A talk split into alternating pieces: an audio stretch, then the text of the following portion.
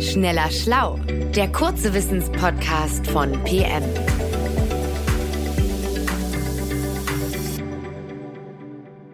Herzlich willkommen, mein Name ist Martin Scholfens und ich spreche heute mit Nils Erich. Und die Frage des Tages ist, warum ist eine Schnecke gleich schnell wie Usain Bolt? Jetzt, ich weiß jetzt nicht, was diese Frage genau soll, weil eine Schnecke ist nicht gleich schnell wie Usain Bolt, sondern sie ist langsamer. Aber bevor wir darüber diskutieren, ähm, Nils, sag uns doch erst einmal, wie schnell ist überhaupt eine Schnecke? Ja, hallo Martin. Ja, Schnecken sind schon eher langsam. Ähm, das haben meine Schwester und ich zum Beispiel festgestellt, als wir als Kinder, da haben wir so Schneckenrennen gemacht auf unserem Teppich. Der hat den Straßenaufdruck und das hat echt Stunden gebraucht. Die Wissenschaft sagt, es geht bei üblichen Schnecken in Deutschland ähm, mit Schnecken mit Gehäuse, zum Beispiel die Bernsteinschnecke, da geht's so mit zwei Zentimetern pro Minute los. Das heißt, ähm, die Weinbergschnecke, die schafft sogar schon sieben Zentimeter pro Minute. Das, das wäre dann eine Geschwindigkeit von 4,2 Metern pro Stunde. Die Sprinter unter den Schnecken sind wiederum Nacktschnecken und die schaffen sogar 11 Zentimeter pro Minute. Okay, also die Nacktschnecken sind die Sprinter unter den Schnecken. Jetzt gehen wir mal zu den Sprintern unter den Menschen, nämlich Usain Bolt der ist, glaube ich, noch ein bisschen schneller, oder? Ja, Usain Bolt, genau. Das ist ja ein jamaikanischer Sprinter. Und im Jahr 2009 ist er in Berlin die 100 Meter in nur 9,58 Sekunden gelaufen. Das ist bis heute der Weltrekord. Ähm, Bolt war bis zu 44,72 Kilometer pro Stunde schnell. Okay, jetzt stellen wir die Zahlen mal gegenüber. Also wir haben die Geschwindigkeit von der Weinbergschnecke, das waren 4,2 Meter pro Stunde. Und Usain Bolt 44 Kilometer pro Stunde. Das ist, wenn wir es mal vergleichen, ist er 10.000 Mal so schnell wie eine Weinbergschnecke.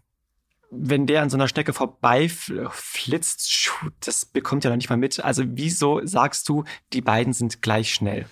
Ja, Martin, dafür müssen wir nochmal über die Raumzeit sprechen. Hm, sehr schönes Thema. Physik ist ja mein Lieblingsthema. Ich rede aber sehr, sehr gerne darüber. Erklär uns aber erstmal zu Beginn nochmal, was ist Raumzeit? Klar, ähm, ganz einfach ist ja, alles, was es gibt, muss in Zeit und Raum existieren. Albert Einstein zum Beispiel war nicht nur 1,70 Meter groß, sondern ist ja auch 76 Jahre alt geworden. Was nicht im Raum ist und was nicht oder was nicht in der Zeit ist, das können wir gar nicht wahrnehmen, hat schon Immanuel Kant gesagt. Aber Kant hat eben auch schon gesagt, dass Raum und Zeit ganz verschiedene Dinge sind. Ist ja auch praktisch so. Im Raum können wir hin und her reisen, aber in der Zeit immer nur vorwärts.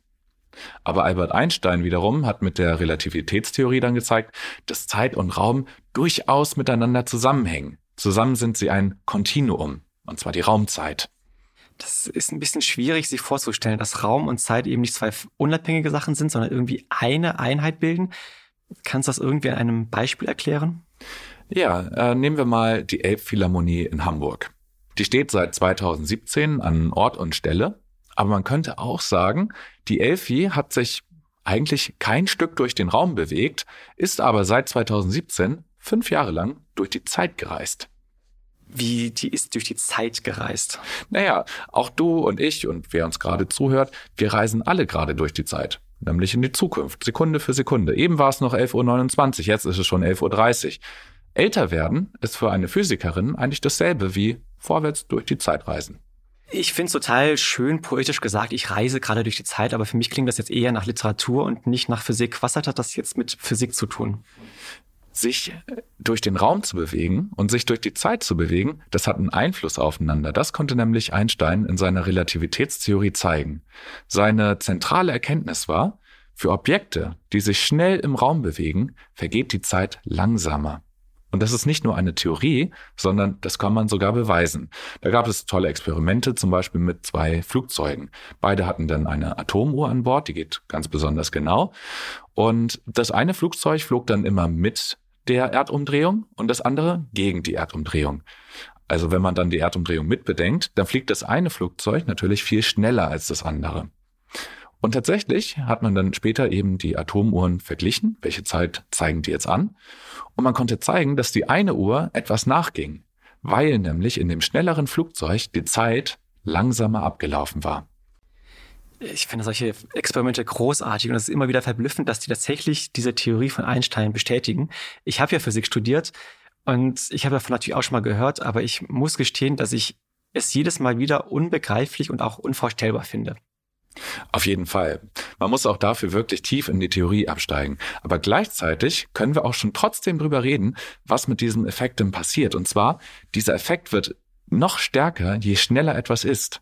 Je näher etwas der Lichtgeschwindigkeit kommt, desto langsamer vergeht die Zeit.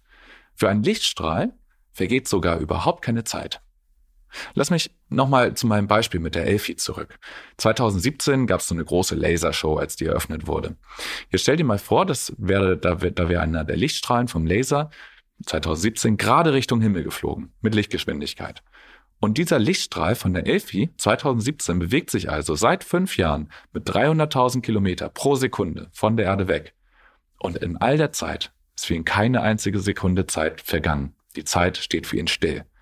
Und das bedeutet, die Elbphilharmonie reist nur in der Zeit und nicht im Raum. Und der Lichtstrahl reist ausschließlich im Raum und nicht in der Zeit. Aber für die Physikerin reisen beide, die Elbphilharmonie und der Lichtstrahl, mit der gleichen Geschwindigkeit, nämlich mit Lichtgeschwindigkeit, nur in verschiedene Richtungen.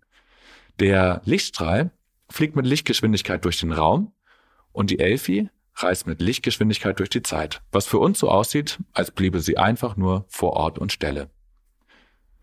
Für die Physikerin bewegt sich sogar alles, alles was es gibt, mit derselben Geschwindigkeit, mit Lichtgeschwindigkeit durch die Raumzeit. Jetzt verstehe ich langsam, worauf du hinaus wolltest mit deiner Geschichte mit der Schnecke und Usain Bolt. Alles bewegt sich mit derselben Geschwindigkeit durch die Raumzeit und deswegen auch die Schnecke und Usain Bolt. Und ich auch? Ja, tatsächlich. Du und ich und äh, die Elbe und, und der Planet Erde und alles, was du dir wahrscheinlich vorstellen kannst. Alles in Raum und Zeit. Nur, dass wir das eben nicht wahrnehmen. Denn die Zeit sehen wir ja nicht. Für uns vergeht Zeit einfach nur. Das liegt daran, dass wir Menschen sind. Aber weil Usain Bolt eben weniger schnell durch die Zeit reist als die Schnecke, weil er sich schneller bewegt, vergeht für ihn die Zeit sogar langsamer. Das würde aber bedeuten, dass wenn Usain Bolt sehr schnell läuft, dann vergeht eben für ihn die Zeit langsamer, dann altert er aber auch langsamer. Und das hieß dann im Umkehrschluss, Laufen verlängert das Leben. In gewisser Weise, aber da müssen wir jetzt auch sehr genau sein. Aus der Sicht einer Zuschauerin, die ihn beim Laufen beobachtet, vergeht seine Zeit langsamer. Also wenn, wenn wir ihm zuschauen, dann sehen wir, dass, dass seine Uhr langsamer abläuft. Im Vergleich zu uns oder zur Zuschauerin lebt er also länger. Aber er selbst merkt eigentlich gar nichts davon. Denn aus seiner Sicht altern seine Zellen ganz normal, er denkt ganz normal schnell, er merkt gar nicht, dass sich seine Zeit verlangsamt. Er würde eher merken, dass die Menschen um ihn herum schneller altern. Aber das sind Effekte, die sind natürlich auch so winzig, dass man sie einem beim Läufer gar nicht messen kann. Sport verlängert vor allem das Leben, weil es so gesund ist, nicht aufgrund der Relativitätstheorie. Schade, mit diesem letzten Satz hast du mir eigentlich mein Ende kaputt gemacht. Eigentlich wollte ich jetzt sagen, ich lege mich jetzt aufs Sofa und kann dann sagen, ich bewege mich genauso schnell in der Raumzeit wie Usain Bolt.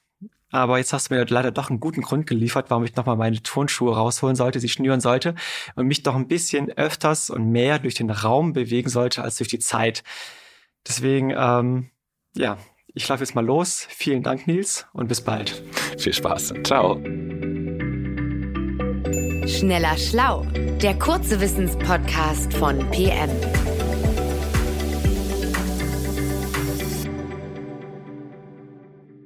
Dieser Podcast ist eine Produktion der Audio Alliance.